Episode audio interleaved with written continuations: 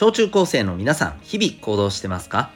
子供目線半分大人目線半分で小中高生を応援するラジオ君 the NEXT。お相手は私キャリア教育コーチのデトさんでございます。勉強スポーツ表現活動から仕事夢の実現までその基本になる人間力を伸ばすコーチングの教室を開いております。この放送では目標人間関係成績進路エンタメなどを中心に日常のことから得られる学びを毎日お送りしております。さて今日はですね、えー、こうすれば大体うまくいくという方法そんなテーマでお送りしていきたいと思います。例えば勉強でこうすれば、まあ、成績取るために上げるために大体こうすればうまくいくよとか、えー、部活を頑張ってる子がこういうふうにすれば大体うまくなってレギュラー取れるよとか試合に勝てるようになるよとか。大体こうすれば失敗せずうまくいくよ誰がやっても。みたいな方法あったらいいなと思いませんか？はい、えー、今日はですね、えー、まあそんな方法について話していきたいと思います。えそんな方法はあんの？というふうに思う方がまず多いと思いますがとりあえずまあ聞いてみてください。今日ご紹介したいのはですねゲーム理論っていう考え方です。はい、ゲーム理論。うん。これはですね、あの、まあ、興味ある方はですね、ぜひ、えっ、ー、と、えー、検索してみてください。はい。あの、名前だけ聞くと、え、何、ゲームをするっていう考え方なのって あの、感じられるね、人もいるかもしれないけど、そうじゃないです。はい。うん。これはね、あの、日常に起きることって、全部ゲームなんだよ、と。うん。で、ゲームって、その、クリアしたいクリアを目指すじゃないですか基本的に。あるいは、えー、まあ、一番いい、えー、結果っていうものを目指すじゃないですか基本的に、うん、そういうものでしょ？どういうゲームにせよさ、うん、目的を果たす目指すゴールがある、えー、あるいはなんかできるだけいい、え点数を出すとかね。そういうものでしょ、うん。え日常のことも、まあ、そういうものだと捉えた上でじゃあいろんな人がその人にとっての目指したいもの目指したい、えー、ベストのね、えー、結果を考えて行動するはずだと考えて捉えてじゃあ、えー、それに対して自分がどう関われば一緒にお互いにうまくいくのか。あるいは自分がうまくいくのか、うんえー、そういうことを考える理論なんですね。で、まあ、ちょっとこう細かいこと言っていくとちょっと難しくなっていきそうなのであの今日はもうざっくりね、えみんなに簡単に言うとですね、えー、この人が何を目指してるかっていうのが分かればさ、うん、えっ、ー、とやりやすいじゃないですか。うん、自分もじゃああのその人に対して自分はこうしたいんだよって例えばえー、自分のゴールっていうものをお互いに共有してじゃあそのために、えー、どうするねって言って協力していけばうまくいくとかね、うん。まあ、それこそ勉強で言うなら、えーと、とにかく、えー、前よりもいい成績上げたいんだけどうん難しいよね。どうすればいいんかねって、えー、もしね思ってる2人がいたとしたならば、えー、じゃあ2人でちょっと協力してお互いに分からないところっていうのを教え合ってそうするとお互い点数上がるじゃんとお互い目標達成じゃんっていうふうにじゃあ、えいけるじゃないですか。うん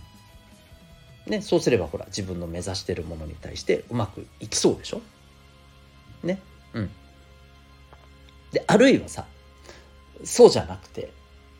えー、お互いに相手がさ例えばお互いに相手に対してこいつには絶対勝ちたいというふうに思ってるっていうことを前提で考えるならばじゃあどんな行動を取ればいいかっていうのがおのずと見えるじゃないですか。うん、例えばもうさっきと全く逆になるけど、えー、自分が、えー、相手より得意なことは、まあ、絶対にねやっぱりこうあの教えたいし、うん、また確実に相手よりもいっぱいね練習していっぱい勉強して、えー、点数取ろうっていうふうにするだろうしね。うん、まあいろんなあの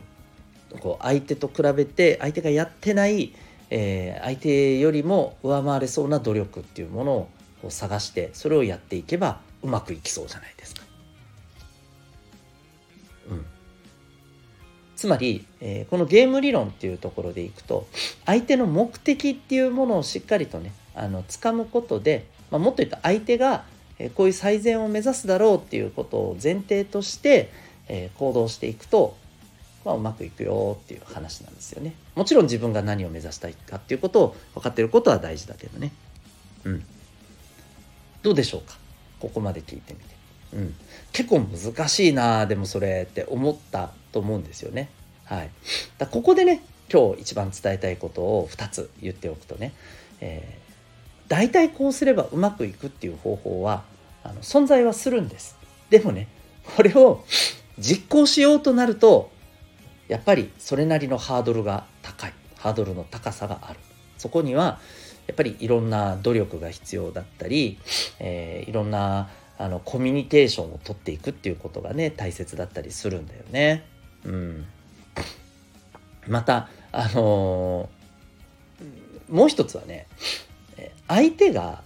何を目指すかっていうところはねこれ必ずしもねベストではないっていうのもあるんだよね。ありえるんだよ。うん。例えばこういうのってほらないですか？うんそうだな。えっ、ー、となんかできるだけもちろん悪い成績は取りたくないけれど、えー、あんまりなんかね張り切っていい成績を取りに行って目立つのはちょっとななんか嫌だな周りからどういうふうに見られるかなって思ったりする心理もあるでしょなんかわかる？なんか発表したくないとかさ発表するの変なとかさうんそういう心理もね、えー、持つ人もいると思うんだよね。でもそういう人はベストを目指そうとはしないわけじゃない。一般的なね、ベストを目指そうとはしない。むしろ、えー、少し手を抜いて、このぐらいのところがちょうどいい。まあ、ある意味それがその人にとってのベストだったりすると思うんだけど、それを目指そうとする、えー、かもしれないじゃないですか。うん、そうなった時に、このゲーム理論っていうね、えー、みんながベストを目指すだろうっていうところを前提にして、え、考える、え、まあ、物事の見方っていうのは通用しなくなってくるんだよね。まあ、それこそさあの、今、えー、AI っていうものがめちゃくちゃこう普及しているじゃん。ね、チャット GPT をもう触った人もみんな多いと思うんだけど例えばその少し前にさあの AI が、えー、一時期ブームになった時っていうのがあってこれ何かっていうとえっ、ー、となんか将棋の AI って皆さん聞いたことありますかね？あの将棋ね、えー、あの藤井君がね今ねめちゃくちゃ強いですけどね、うんえー、この将棋っていうところで、まあ、藤井君もそうですけど AI を相手にこう練習してるんだよね。うん、でこれなんでかって言ったら AI の勝利めちゃくちゃ強いからなんですよ。でなんでめちゃくちゃ強いかっていうと相手がどれだけベストを目指して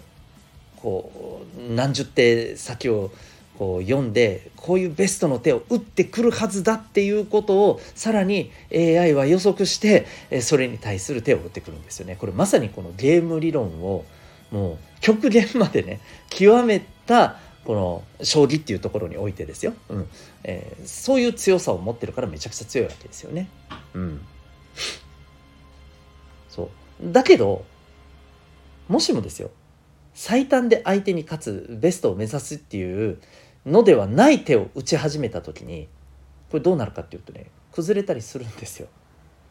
あれおかしいぞ。なんでベストを目指すんじゃないのか。うんなんでだなんでだっていうふうに、ね、なっちゃったりすると。まあ、あのただ AI がねあのさらにここから発達したらそういう場合も多分対応できるようになってくると思うんですけどね。もしかしたらもう対応できるようになってるかもしれませんけどね、うん、あこれはあのわざと遠回りをしてこういうふうにしようとする、えー、手だなとかね、えー、そこまで考えてやってくるかもしれません。はいまあ、いずれにしてもですねあの相手が何を目指してるかっていうところが分かればそこに合わせて、えー、自分がうまくいく方法をこう選択して行動できるっていうのがいわばゲーム理論なんですよ。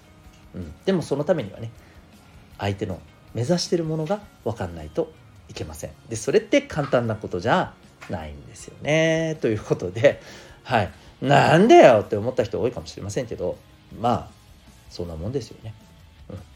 大体こうすればうまくいく方法なんてなかなかないんです。だから自分で、えー、その場面その場面一生懸命、えー、見て感じて、えー、最適な答えは何かっていうことをね、え考えて選び抜いていける力を磨いていかなければなりません。